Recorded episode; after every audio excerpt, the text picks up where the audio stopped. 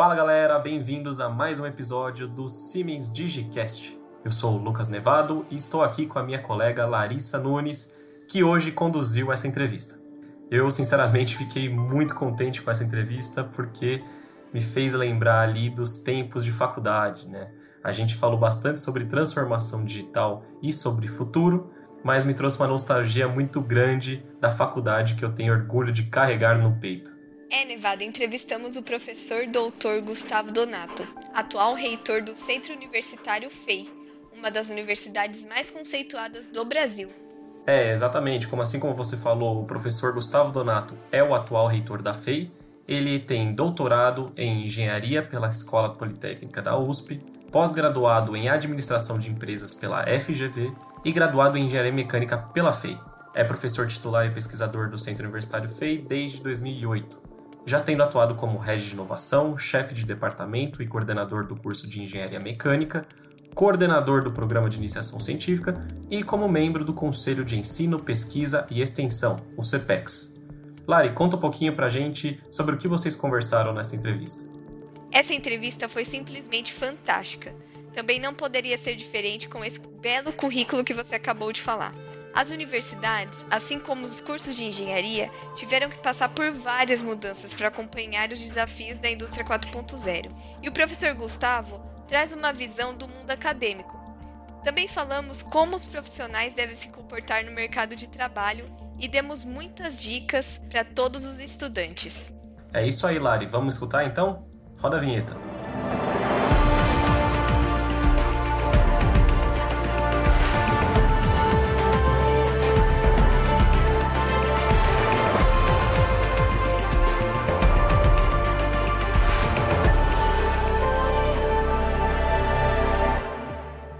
Olá, professor Gustavo, seja muito bem-vindo ao nosso Siemens Digicast. É um prazer em tê-lo aqui. Como a gente introduziu na abertura, as universidades têm um papel de extrema importância no mundo da indústria. E assim como as empresas, a própria indústria, as universidades também tiveram que se adequar às mudanças que a indústria 4.0 provocou. Então, como a transformação digital impactou o mundo acadêmico? Quais mudanças culturais, o método de ensino e, consequentemente, a grade curricular das engenharias, dos cursos de engenharia, tiveram que passar? Bem, Larissa, isso é uma pergunta extremamente oportuna nos últimos anos, porque a transformação digital, em todos os seus aspectos, sejam eles culturais, métodos de ensino-aprendizagem, é, as estruturações dos projetos pedagógicos, dos cursos, absolutamente tudo foi impactado por essa transformação digital. Né? Então, é, o mind começa pelo mindset de todos os agentes que fazem parte do ecossistema universitário. E aí eu não incluo só é, docentes e estudantes. Eu incluo aí também todo o corpo técnico administrativo, todo o pessoal dos setores de apoio. Então, isso é algo que veio para ficar é, a velocidade da transformação tem, tem acelerado fortemente nos últimos anos. No momento que nós vivemos aí de pandemia e até de virtualização mais intensa, essa velocidade só cresceu e o mundo acadêmico ele é fortemente impactado por isso. Então, assim, é, nós sempre utilizamos, é, por exemplo, aqui na, na FEI, né? Nós sempre utilizamos o híbrido, vamos dizer assim, as atividades presenciais, mas também as plataformas de e-learning, de interação virtual, de sejam elas de compartilhamento, de comunicação, isso tem sido extremamente fortalecido nos últimos anos e ganhando muito espaço. Mas isso chega a laboratórios e isso chega na entrega de experiências que são muito diferenciadas em relação ao que se fazia naquele ensino mais conteudista, que não tinha essa flexibilidade, né, essa inovação como mote e a quebra de paradigma e abertura ao novo.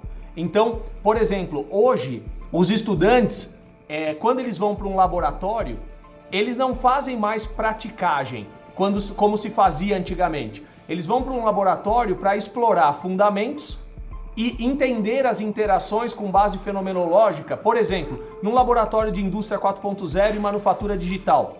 Eles tratam de sensoriamento, eles tratam de simulação de processos, eles prototipam ideias, eles simulam nos robôs de fato incorporam algoritmos de otimização, de inteligência artificial. Isso era sem precedentes há alguns anos. E hoje eles fazem isso não só no laboratório físico, como nós temos aqui na FEI, por exemplo, que é local, é um laboratório inclusive em parceria com a Siemens, premiado internacionalmente e tudo mais, onde a gente usa a plataforma Mindsphere, por exemplo, de vocês, mas eles fazem no nosso laboratório, mas também interligados a outros laboratórios nacionais e internacionais, simulando inclusive sem a presença física do aluno aqui se for necessário. Então, é um contexto que está mudando muito fortemente. E entenda, o aluno tem que estar preparado para isso, o docente tem que mudar de mentalidade, se preparar, se capacitar continuamente e essa velocidade de mudança eu, não é um jargão que eu vou dizer aqui, nem um clichê, é de fato exponencial, tem crescido muito rapidamente. E claro que os projetos pedagógicos e as metodologias de ensino-aprendizagem têm que se adaptar. Em 2019, falando em engenharia, por exemplo, surgiram as novas diretrizes curriculares nacionais. Nós, como FEI, participamos, fomos uma das poucas universidades participando da elaboração das novas diretrizes junto da ABENGE, que é a Associação Brasileira para o Ensino de Engenharia, e a MEI, da CNI, que é a Mobilização Empresarial pela Inovação, nós participamos da construção das diretrizes e fomos a primeira instituição a redesenhar todos os nossos cursos de engenharia, foram lançados em 2019, colocando justamente a transformação digital, a inovação e esse novo mindset de um profissional protagonista no amanhã, que tem que resolver problemas é, sem solução pronta, sem enunciado pronto e que essa digitalização, a virtualização, a internet das coisas e a, e a, simulação faz parte de tudo, nós fomos os primeiros a lançar esse, esse redesenho curricular completo. Então, assim, nós estamos muito fora da zona de conforto, sejam os docentes, os técnico-administrativos, todas as equipes, mas no sentido de a gente formar um profissional que tenha a flexibilidade que o mercado, a indústria, os serviços vão precisar nos próximos anos. Veja, pesquisas é, muito uh, de muita relevância internacional, seja do Fórum Econômico Global, do Institute for the Future, mostram que em questão de 10 anos, 8 a 10 anos, a maioria das profissões que existirão não existem hoje, ou são profissões que vão estar amplamente reconfiguradas e muito mais atreladas a novas competências dos profissionais que dizem respeito a essa flexibilidade, a criatividade, um aumento de eficiência, né? uma, uma convivência com esse mundo digital muito mais fluida, uma autonomia de lifelong learning. Então são posições que nós não conhecemos, veja só, nem os problemas. Imagine as ferramentas, imagine as soluções para eles. Então é um mindset que se transforma completamente, ele vem na esteira dessa transformação digital. A academia é a primeira impactada por isso tá certo? Porque tem que preparar os profissionais que vão fazer as respostas para a indústria, a resposta para o mercado é, como um todo. E professor, ainda falando sobre mudanças, ficou claro que os cursos de engenharia tiveram que passar por uma modernização com essas novas tecnologias. É, eu posso citar aqui um exemplo com uma ferramenta CAD, é para desenvolvimento de projeto, produto, peça, enfim. Todo desenvolvimento tem um primeiro esboço. E antes era feito tudo no papel, na famosa prancheta. Hoje em dia, esses desenhos podem ser desenvolvidos nos softwares de CAD, de maneira mais fácil e simples. E então eu te pergunto, como foi a adaptação dessas tecnologias na engenharia? Bem, Larissa, isso é uma questão que já data de 20 anos atrás, né? O começo, assim, o fortalecimento da presença dos CADs na, nos cursos superiores. Ah, eu posso dar um exemplo real aqui da nossa instituição. Lá no início dos anos 2000 já eram utilizadas ferramentas de CAD, é, tanto 2D como um início ali do 3D, né? E isso só se intensificou. Hoje, só, só para se ter uma, uma noção, no primeiro semestre, todos os estudantes, qualquer que seja o curso de engenharia, eles têm disciplinas voltadas ao, ao desenho técnico e a parte de representação gráfica, né? Onde eles aprendem todos os fundamentos tem alguns exercícios manuais que são feitos, mas eles já são expostos também ao ambiente computacional CAD em uh, plataformas extremamente modernas. Por exemplo, uh, uma ferramenta que nós usamos fortemente aqui, que é nossa base, é o Siemens NX. Tá? É, uma, é, uma, é uma ferramenta que hoje o primeiro o, o aluno do primeiro ano da FEI já tem que usar continuamente.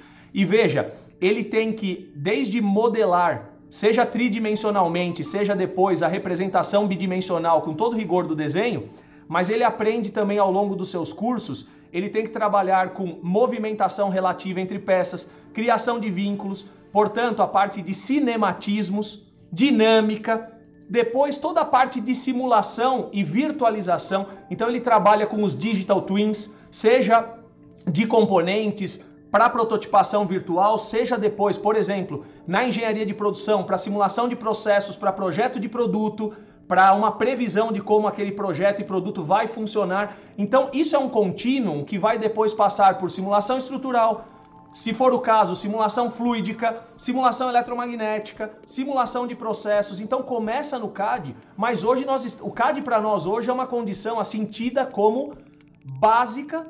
Um egresso da engenharia tem que saber, é, tem que sair daqui com isso fluente e indo muito além, com tudo isso que eu lhe comentei. Tá? Interação é, de, de múltiplos corpos, toda essa questão das relações de vínculo, etc, etc. Então, o CAD para nós hoje é uma condição sine qua non. E por que que isso é importantíssimo? O redesenho dos currículos, né, as, o que o pessoal chama de grade curricular, mas nós chamamos de projetos pedagógicos de curso, todos os semestres dos cursos da FEI a partir de 2019 contam com cadeiras, né, com componentes curriculares integradoras. São grandes projetos ou são, são, são disciplinas que costuram todo o conhecimento que o aluno precisa desenvolver e as competências naquele momento. Então vou lhe dar um exemplo onde o CAD é essencial. Logo no primeiro semestre, o aluno tem uma disciplina chamada Práticas de Inovação 1. O que é Práticas de Inovação 1? É uma disciplina onde o aluno vai ser exposto às mega tendências das próximas décadas, quais são as temáticas em que ele de fato tende a ter protagonismo e tem que se desenvolver, e ele é demandado ali a estudar os passos da inovação, desde a fase de identificação de problema, ideação, depois a parte de é, é, geração de ideias, seleção, prototipação e até pensar em inserção de mercado. Isso logo no primeiro semestre ele já é provocado. Então ele começa a ter ideias para problemas do cotidiano. Vou lhe dar um exemplo. Teve um grupo que muito foi um trabalho muito interessante. Eles desenvolveram uma caixinha de medicamentos é, com internet das coisas que ajudava os idosos a não errarem o horário do medicamento e nem qual medicamento tomar. Então a caixinha abria só as portinhas certas, nos horários certos e tinha o alarme que avisava o idoso. Então, uma ideia muito bacana que veio da identificação de uma necessidade. Eles foram ao software de CAD, tiveram que fazer um primeiro desenho, uma representação tridimensional de como ela seria, inclusive ali uma demonstração de como ela funcionaria, como as tampinhas abririam, etc. É, na disciplina de eletrônica geral que eles têm em paralelo, eles usaram Arduino para fazer um pequeno controlador. Veja só, primeiro semestre. Então eles desenharam em CAD, controlaram, eh, desenvolveram um rápido controlador usando Arduino para acender LEDs ali de acordo com o horário, dar um bip como se fosse o, o, o horário agendado, o alarme, etc e prototipar a solução que eles apresentaram para uma banca como se fosse um Shark Tank no final do primeiro semestre. O CAD foi a maneira de eles demonstrarem qual era o conceito, mostrarem como funcionaria abrindo, acendendo o LEDzinho, eles fizeram a imagem aparecer, é, né, da luz, acendendo, apagando, como a portinha seria aberta e fechada, e prototiparam um caso real.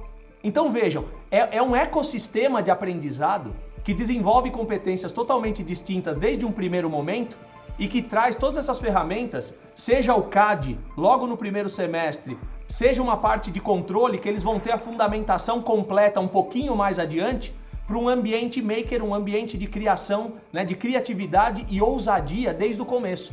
Isso faz uma diferença no desenvolvimento de senso crítico e resposta a problemas mal estruturados que é o que vai garantir que esse profissional tenha resposta para os desafios do amanhã. Então é muito bacana, o CAD está totalmente inserido do começo ao fim dos cursos hoje nesse contexto. Ótima colocação. É incrível como a universidade pode contribuir com a formação do profissional é, bem qualificado. É, pegando um gancho nesse, nesse assunto, é, eu acredito que com a transformação digital, as demandas do mercado de trabalho, elas mudaram e, de novo, se atrelando à indústria 4.0. Você pode nos dizer quais foram essas mudanças em relação às demandas do mercado de trabalho?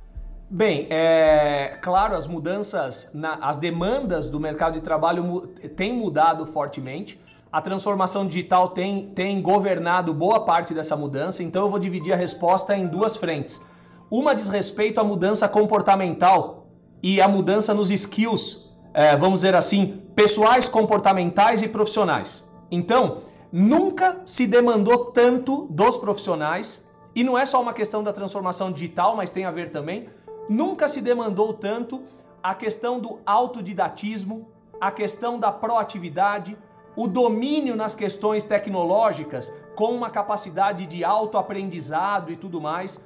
Né? E, por exemplo, agora na, na, na questão da pandemia, esse isolamento social, isso aflorou ainda mais.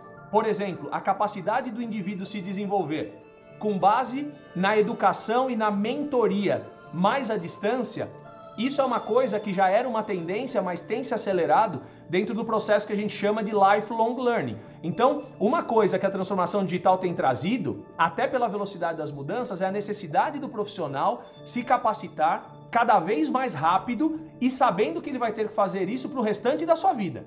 Isso é uma demanda assim natural. Outra coisa, a, a capacidade de criar e inovar, ter respostas originais a problemas, isso aí é essencial. Outra coisa que a transformação digital está trazendo: valorização de liderança, a valorização das questões de inteligência emocional. Isso é um, é um skill comportamental que parece que não é tão, é, tão importante é, ou não é tão impactado pela transformação digital, mas é muito impactado. Por exemplo, o que nós estamos vivendo de mais relacionamentos virtuais e menos presenciais, como eu lidero uma equipe, como eu motivo, como eu engajo, como eu percebo nas pessoas o, o, o, as mensagens corporais subliminares. Como eu detecto se uma pessoa está menos motivada e, e eu vejo se ela mantém a disciplina, mantém o foco. Então essas questões são importantes. Outra coisa que tem crescido muito em demanda é a resiliência. A questão de você ser, é, vamos dizer assim, resistente à pressão. E mesmo assim, exercer o pensamento crítico, tomar decisão em ambientes de incerteza. Essa transformação digital tem trazido um nível de velocidade que nós nunca vimos.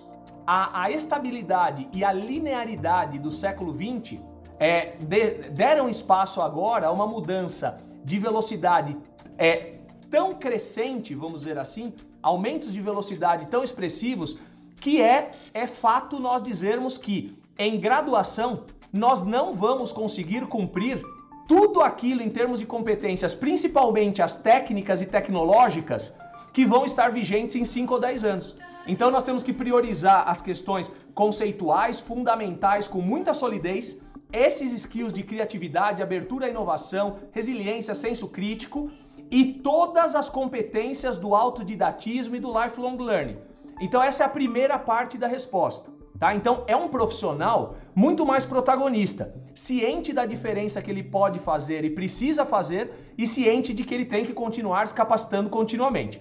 Do ponto de vista de especialização e capacitação técnica, tá certo? Que claro, quando eu me formo, eu saio do ensino superior, eu levo também, é o que nós entregamos no profissionalizante, mas entenda, é aquela questão que a gente tem que estar tá sempre se capacitando nas novas tecnologias. Por exemplo, a questão de manufatura digital indústria 4.0 ampliou fortemente a demanda por profissionais que trabalham com sensoriamento, internet das coisas, a parte de ciência de dados, sistemas de informação. Os próprios é, bacharéis em ciência da computação estão em alta.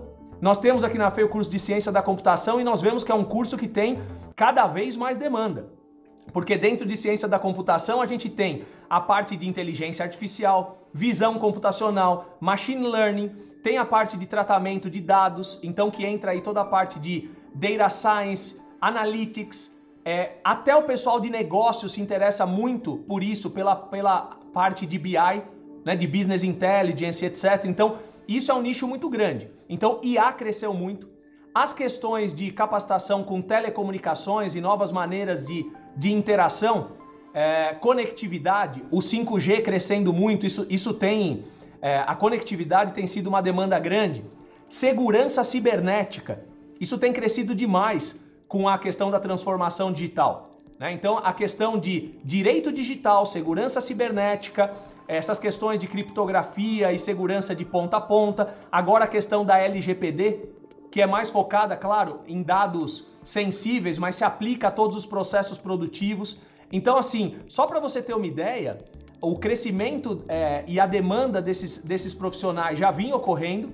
E uma curiosidade nessa questão da pandemia e da Covid-19, só para aproveitar o momento que nós estamos vivendo, só no primeiro mês de pandemia, profissionais trabalhando em algumas dessas áreas que eu mencionei tiveram uma, um crescimento de demanda de mais de 10%. Então, é, veja, quando a gente trata de momentos de crise, crise ela significa duas coisas, né? É, por um lado, desafio e por outro, muitas oportunidades. Então, a transformação digital tem sim e vai eliminar muitas posições a robótica também, a automação também, então muitas posições de fato deixam de existir ou ficam enfraquecidas, mas eu sou um otimista.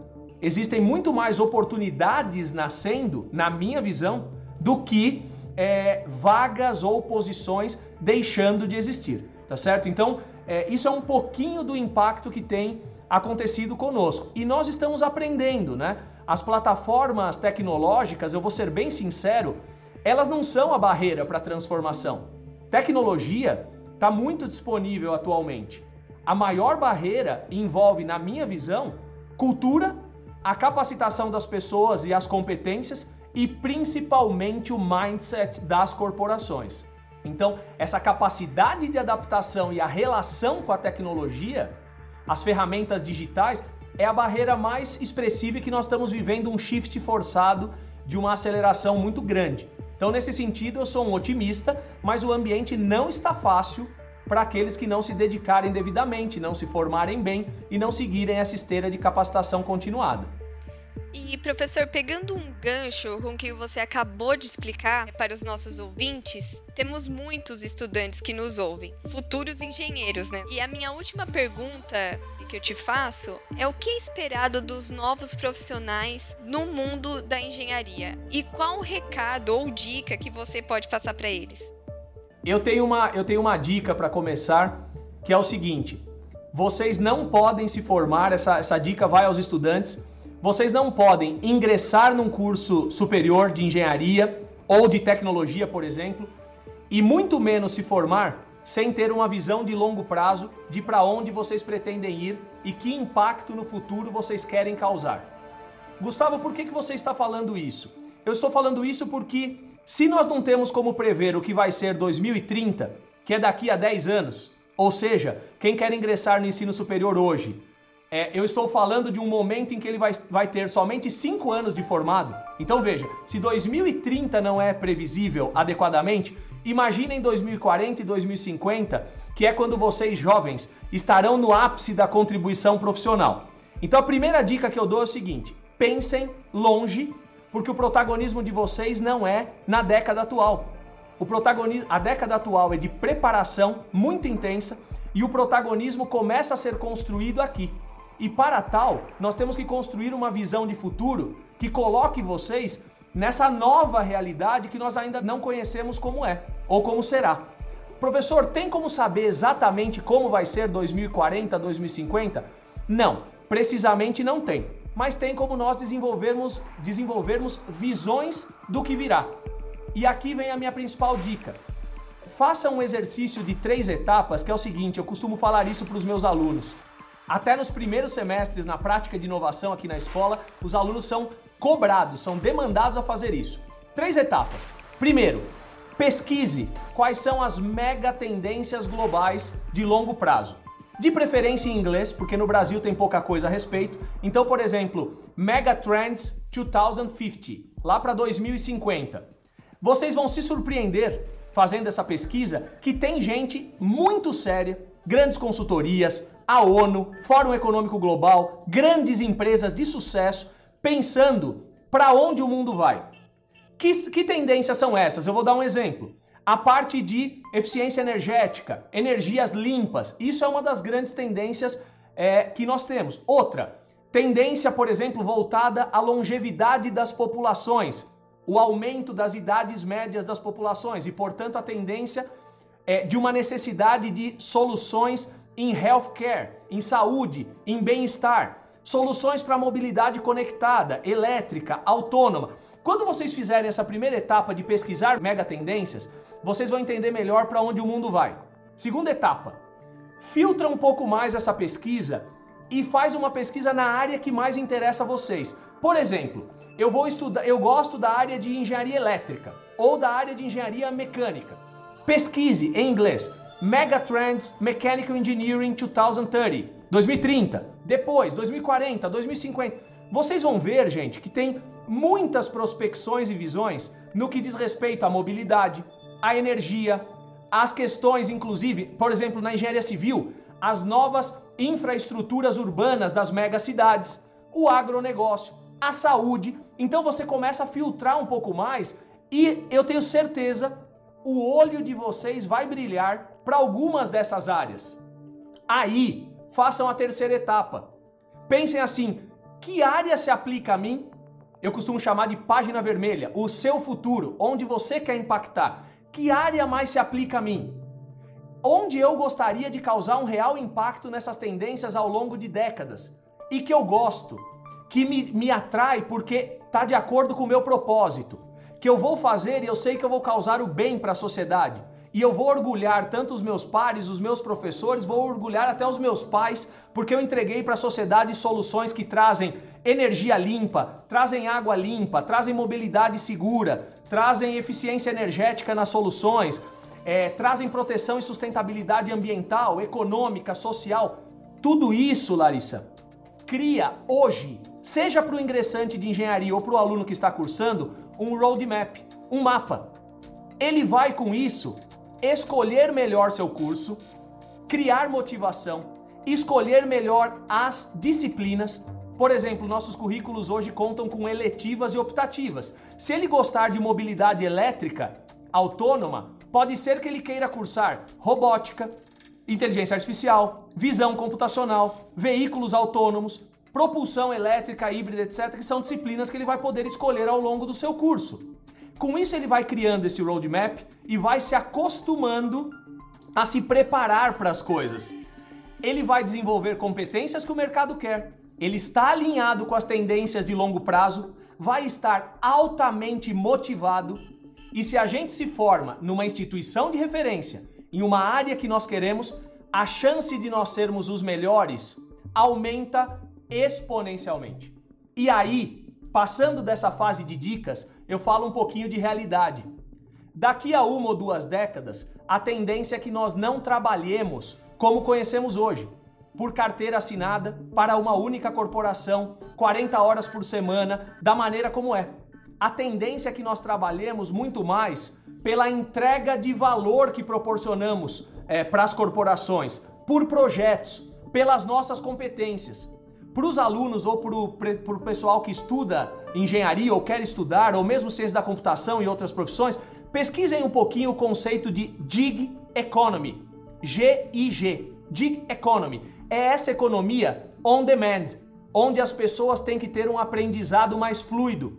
E elas são demandadas por múltiplas corporações trabalhando por demanda em projetos e entregando valor com todas as competências que nós discutimos aqui, tanto comportamentais, profissionais, mas principalmente se mantendo no estado da arte e da tecnologia. E aí eu conecto direto com essas questões das tendências que eu citei. Eu, por exemplo, na minha área de atuação, claro, tanto técnica como de educação, eu sou altamente motivado. Isso me cria uma força motriz para acordar animado e não passar um semestre sem me capacitar. Nas mais variadas temáticas que se pode imaginar algumas de educação, algumas de gestão, algumas técnicas e algumas comportamentais, que servem tanto como uma rota de despressurização e bem-estar, como também para que eu abra minha mente, porque a inovação depende da nossa capacidade de criação, quebra de paradigmas, etc. Então, eu espero que isso dê um pouco de um panorama amplo para os jovens que nós estamos discutindo aqui, seja aqueles que vão entrar para a universidade, também aqueles que já estão. Então, se acostumem, olhem para frente e sejam ousados. Quem constrói o amanhã são vocês e serão vocês. E se vocês estão no, no podcast mais voltados aos engenheiros, aos profissionais da tecnologia, cientistas da computação e outros, quer profissões que constroem, constroem mais o futuro do que estas, elas são estruturantes. Elas, além de serem protagonistas na construção do amanhã, são elas que promovem o nosso bem-estar e são profissões com uma capacidade ímpar de identificadas, é, identificados os problemas na sociedade e as necessidades, um profissional dessa área ele pode ter uma ideia, engenheirar a solução, prototipar, criar e levar até a mão do usuário final para que ele colha todos os benefícios. Quer coisa mais bonita do que isso? Então fica o meu incentivo para que vocês achem brilho nos olhos pela carreira que seguirão, construam desde já e eu tenho certeza que estarão tão energizados que espaço no mercado nunca faltará e estarão competindo entre os melhores. Nossa, professor, essa foi uma aula, não foi uma simples entrevista. Muito obrigada mais uma vez pela sua participação no nosso Siemens Digicast. E para finalizar, eu quero que você complete a seguinte frase: Digitalização é Digitalização é o amanhã. Então, para construí-lo, comecem hoje. Ótimo, muito obrigada. É isso aí, pessoal. Fique ligado nos próximos episódios. Até mais. Siemens. Ingenuity for life.